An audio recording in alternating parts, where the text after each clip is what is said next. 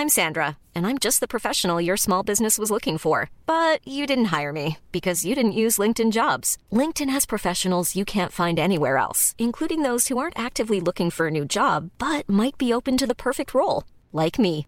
In a given month, over 70% of LinkedIn users don't visit other leading job sites. So if you're not looking on LinkedIn, you'll miss out on great candidates like Sandra. Start hiring professionals like a professional. Post your free job on linkedin.com/people today. Life is full of awesome what ifs and some not so much, like unexpected medical costs. That's why United Healthcare provides Health Protector Guard fixed indemnity insurance plans to supplement your primary plan and help manage out-of-pocket costs. Learn more at uh1.com. There's never been a faster or easier way to start your weight loss journey than with PlushCare. PlushCare accepts most insurance plans and gives you online access to board-certified physicians who can prescribe FDA-approved weight loss medications like Wigovi and Zepbound for those who qualify. Take charge of your health and speak with a board-certified physician about a weight loss plan that's right for you. Get started today at plushcare.com slash weight loss. That's plushcare.com slash weight loss. plushcare.com slash weight loss. Sí, te entiendo perfectamente. Entiendo que te sientas extremadamente cansado, que no tengas energía para hacer absolutamente nada, a no ser que sea desperdiciar tu existencia viviendo la realidad paralela que nos ofrecen los pixeles de las redes sociales. La procrastinación es la nueva regla en tu vida. Surfeas la realidad como una especie de vegetal letárgico y te has olvidado del aroma de un día productivo y del delicioso sabor de vivir la vida intensamente. El problema es que la fatiga, un fenómeno que monopolizaban los viejos y las residencias de ancianos, se está transmitiendo como una pandemia letal en edades de 15, 20, 30, 40 años. Y sí, soy realmente sincero. Yo también, que hago este podcast y que supuestamente soy enérgico y todo el cuento de la productividad, yo también siento estas pérdidas de energía súbita. Y durante este último año he intentado analizar todos mis swings energéticos. Me he empapado de investigaciones que los libros nos proponen, he absorbido conocimientos interesantes que podcasters, expertos, médicos nos transmiten. En el episodio de hoy me gustaría ofrecer más o menos una respuesta legítima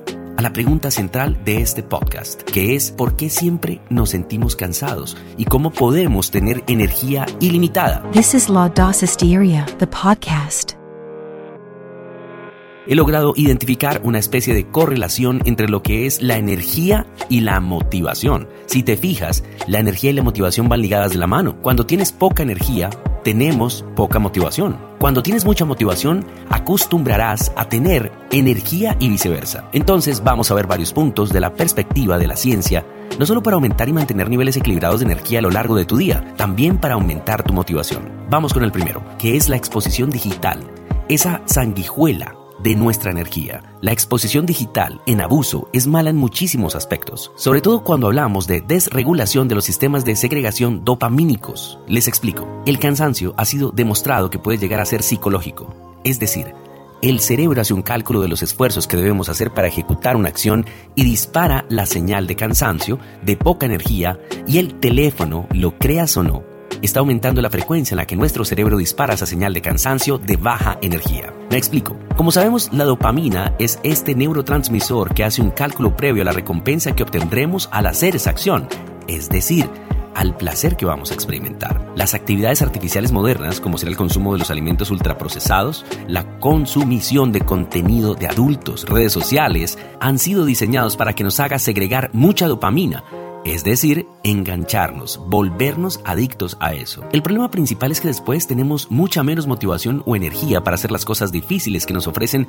resultados a largo plazo mucho más satisfactorios que scrollear píxeles. Lo curioso es que el cerebro no distingue las actividades según la cantidad de progreso que nos ofrecerán a largo plazo de resultados positivos futuros. No, no, no, lo que pasa es que las distingue, sabe cuánto placer nos permitirán experimentar a corto plazo. Entonces, tenemos una predisposición a escoger esas tareas como sería utilizar el teléfono. El problema es que cuando nosotros, por obligación o por voluntad, queremos trabajar, estudiar, el cerebro mandará esa señal de cansancio porque habrá hecho ese cálculo de los esfuerzos que tendremos que hacer para segregar dopamina con algo productivo. Es por eso que debemos limitar el uso del teléfono, porque si no estamos acostumbrados con nuestro cerebro a recibir una recompensa sin esfuerzo previo. Yo he venido estudiando este tema y hay diferente información que habla sobre cómo regular tus sistemas de segregación dopamínica y les recomiendo que si eres un principiante en el tema, hacer una desintoxicación dopamínica un día a la semana sin fuentes de dopamina es un buen comienzo. Es difícil, pero es un buen comienzo. Si eres más experto en este tema, una semana de ayuno de dopamina puede ser ideal. Y si quieres ir un poco más lejos y ser mucho más productivos en modo monje, existen opciones más interesantes de desintoxicación dopamínica que puedes realizar. Vamos con el segundo paso, que es no tener rutina es no ser humano. Esto es importante. No tener rutina es no ser humano. Muchos hippie happy flowers de soft mornings nos dirán sí, que vayamos con el flow de la mañana, que dejemos fluir nuestros cuerpos. Bueno, eso el domingo está ok. Durante las vacaciones de verano una semanita está bien, pero durante el resto del año, durante el 90% del año es insostenible. No hablo de productividad, Hablo de si es o no sostenible para nosotros vivir una vida contenta, próspera, feliz. ¿Les ha pasado que después de dos meses de verano ya están completamente hartos de ese nivel de vida un poco más lujurioso, de comida un poco menos ceñida a la dieta, que deberías comer, de horarios intempestivos y necesitas volver a la rutina? Necesitas sentir que hay una especie de estructura en tu día porque nosotros somos seres rutinarios y no es un problema de que nos guste o no la rutina. No, es que la necesitamos. El ser humano está codificado biológicamente para hacer uso de la rutina. El cerebro pretende ahorrar energía para invertirlo en lo que importa. Antes era proteger a tu familia y a ti de un león. Ahora es ser productivo durante las horas que tienes que estar trabajando si no perderás tu puesto de trabajo. Con cada decisión tenemos que comprender que gastamos energía fuerza de voluntad, disciplina.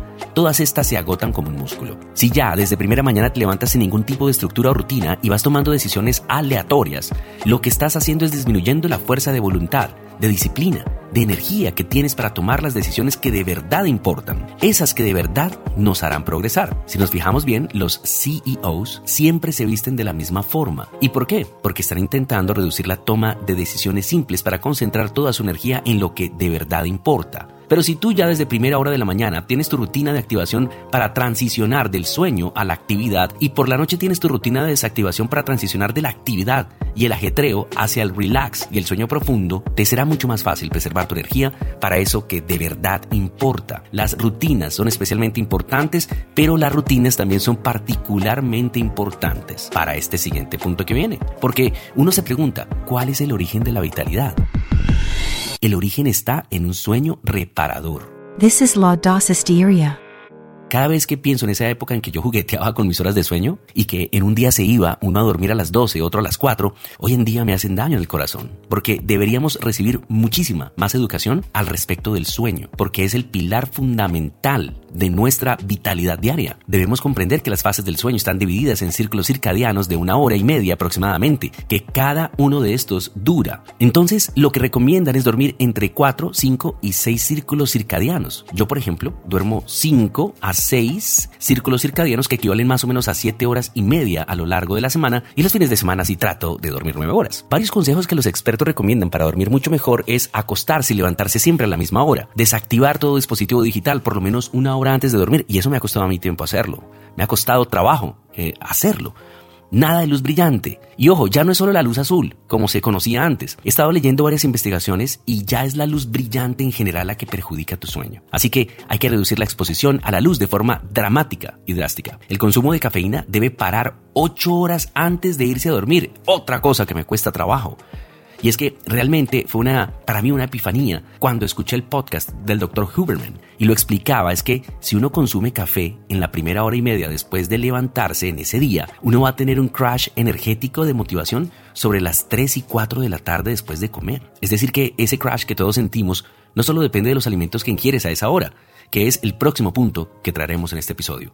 También es si bebes café justo después de levantarte. El doctor Andrew Huberman lo que recomienda es aplazar el consumo de cafeína dos horas después de que te levantas para evitar ese crash. Evidentemente, todo lo que digo en este podcast está demostrado científicamente. No entro en detalles sobre procesos biológicos ni neurotransmisores, etcétera, pero eso lo dejo ya para los profesionales. Pero esta es una de las explicaciones que él da. Él también nos recomienda que una vez que nos levantemos, debemos exponernos a la luz natural del sol. Esa exposición a la luz natural despierta toda una serie de mecanismos y circuitos que nos permiten mantener altos en los niveles de energía a lo largo del día porque vivimos alineados con lo que otras generaciones pasadas en la historia de la humanidad han vivido, que es el levantarnos cuando sale el sol y acostarnos cuando se va el sol. Si vives alineado con esta naturaleza, todas estas enfermedades de la sociedad moderna digitalizada no nos van a ocurrir.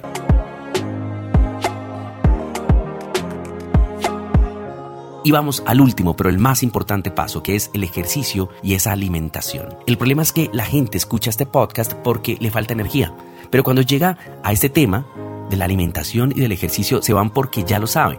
Ya sabe que la alimentación y el deporte son importantes y se va del podcast. Pero ¿saben qué es lo paradójico de esto? Si lo sabes tanto, ¿cómo es que entras eh, a escuchar un podcast de este porque te falta energía? Es que no debemos estar siguiendo meticulosamente este hábito. Yo creo que comprendo la razón y es que hay una paradoja. Hacer ejercicio aumenta tu energía. Comer menos o reducir la frecuencia con la que comes aumenta nuestra energía. Y es aquí donde se encuentra esa pequeña contradicción. Gastando más energía haciendo actividad aumenta nuestra energía. Reduciendo la ventana en la que comemos también aumenta nuestra energía. Y es curioso, los expertos recomiendan empezar la primera hora de la mañana haciendo deporte. Yo, por ejemplo, es lo primero que hago en mi día, es ir a hacer deporte, me encanta correr. Y dos, es aumentar el consumo de proteínas y reducir el consumo de carbohidratos de asimilación rápida, esos que nos provocan esos picos de insulina o de índice glucémico. Y favorecer priorizar el consumo de carbohidratos de asimilación lenta, como puede ser, por ejemplo, la avena. Y el último paso, el más importante también, y es que es verificar nuestro entorno. La última cosa que me gustaría recomendarles es que controlemos ese círculo primario, nuestro entorno. Las personas que nos rodean influyen mucho en nuestros niveles de energía. No sé si les ha pasado alguna vez que están con ciertas personas y tienen euforia, excitación, motivación, ganas de hacer cosas y después están con otros amigos y solo sientes que te conviertes en, un vegetal letárgico sin energía. Pues es eso, porque las personas nos transmiten, nos transfieren esta energía. Si las personas de nuestro alrededor son vegetales letárgicos, pues para eso tenemos YouTube y las redes sociales. Algo positivo saldrá de esto. Por ejemplo, puedes construir relaciones digitales con creadores como yo eh, que les pueden ayudar a equilibrar la calidad de su propio entorno. Escuchando estos podcasts, por ejemplo, es una manera positiva, fructífera, de mantener niveles de energía óptimos, de motivación, ya sea porque te inspiran o porque simplemente te motivan, porque aprendes, porque intentas escoger un creador con el cual puedas crear una especie de relación y después puedes ver cómo esa energía fluctúa entre ustedes mismos. This is La. Intentemos alimentar esta relación para establecer mutuamente niveles de vida prósperos, fructíferos, productivos y enérgicos. Agradecerles por su tiempo y atención y por si quieren mejorar sus hábitos e implementar una rutina de deactivación o desactivación o regular sus sistemas de segregación dopamínicas, recuerden, todos centrados en aumentar esos niveles de productividad, de prosperidad para tener una vida fructífera.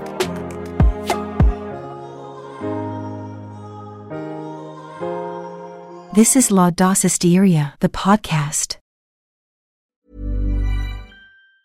Ever catch yourself eating the same flavorless dinner three days in a row?